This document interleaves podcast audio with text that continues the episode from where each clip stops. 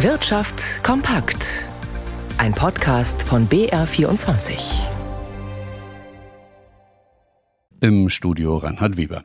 Die Stimmung der Verbraucher in der Eurozone hat sich im Mai leicht aufgehellt. Das Barometer für das Konsumklima kletterte um 0,1 Punkte auf minus 17,4 Zähler.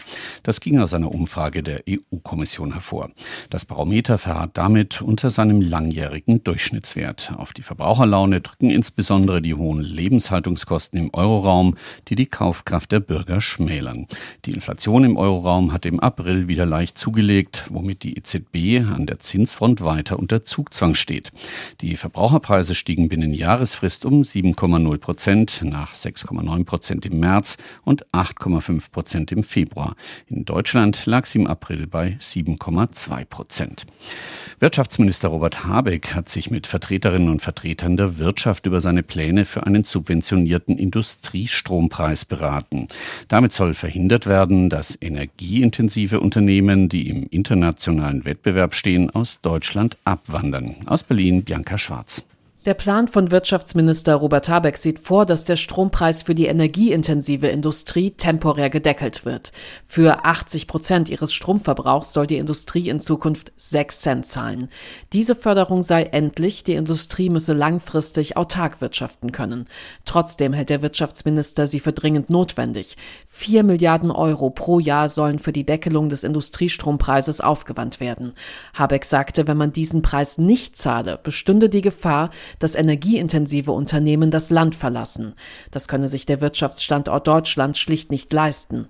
Außerdem sei es gefährlich, bei zu vielen Produkten auf Drittländer angewiesen zu sein. Das habe nicht zuletzt der Ukraine-Krieg gezeigt. Zur energieintensiven Industrie in Deutschland zählen große Metall-, Chemie- und Kunststofffabrikanten, aber auch rund 40 Prozent klassisch mittelständige Unternehmen. Der Vorschlag des Wirtschaftsministers ist noch nicht in der Bundesregierung geeint. Er soll zeitnah beraten und möglichst noch vor der Sommerpause beschlossen werden. Die Vertreter der Industrie begrüßten die Pläne. Künftig sollen in der EU nur noch Produkte zugelassen werden, die langlebig, reparierbar, wiederverwertbar und recycelbar sind. Nach dem Willen der EU-Staaten sollen Verbraucher in Zukunft durch einen digitalen Produktpass sofort beim Kauf erkennen, wie nachhaltig ein Produkt ist. Mit dem Vorhaben sollen auch strengere Anforderungen an die Nachhaltigkeit gemacht werden, wie die Mitgliedstaaten in Brüssel mitteilten. Die Entscheidung geht auf ein Vorhaben der EU-Kommission zurück. Diese hatte vor etwa einem Jahr vorgeschlagen, Mindeststandards etwa mit Blick auf Haltbarkeit, Energieverbrauch oder Reparaturmöglichkeit für fast alle Waren im EU-Binnenmarkt festzulegen. Ausnahmen soll es nur wenige geben. Von den Vorgaben sollen sowohl Verbraucherinnen und Verbraucher als auch die Umwelt profitieren. In den USA findet heute ein Krisentreffen zwischen Präsident Joe Biden und dem republikanischen Sprecher des Repräsentantenhauses Kevin McCarthy statt. Es geht darum, die Schuldenobergrenze anzuheben und so eine mögliche Staatspleite zu verhindern. Aus Washington Arne Bartram. Vor dem Treffen haben beide Politiker miteinander telefoniert und erste Entspannungssignale gesendet.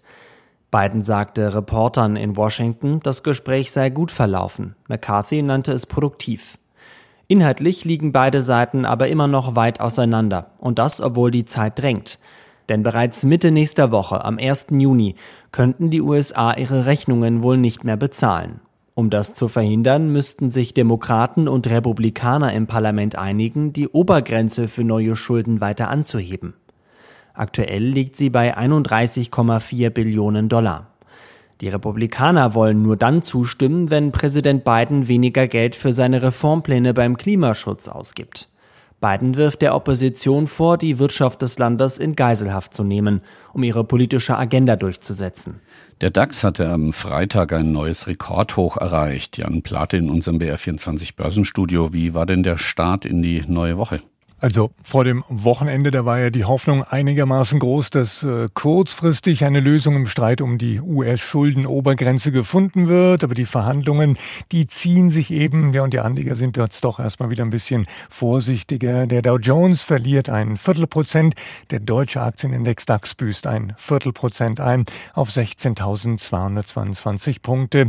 Ja, und in der Fußball-Bundesliga, da stehen ja für Borussia Dortmund die Chancen, ganz gut deutscher Meister zu werden werden.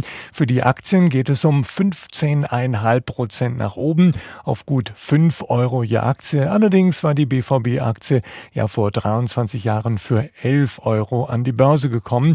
Aktionäre von Fußballaktien müssen ja Experten zufolge gute Nerven haben, weil je nach Ergebnis vom letzten Spieltag sich der Kurs doch sehr deutlich bewegen kann. Und neben der Borussia Dortmund Aktie geht es den Anteilsschein der Bayerischen Spielvereinigung Unterhaching übrigens nicht viel besser. Die Papiere stehen aktuell bei 2,50 Euro je Aktie, nachdem sie vor vier Jahren für gut 8 Euro ausgegeben wurden.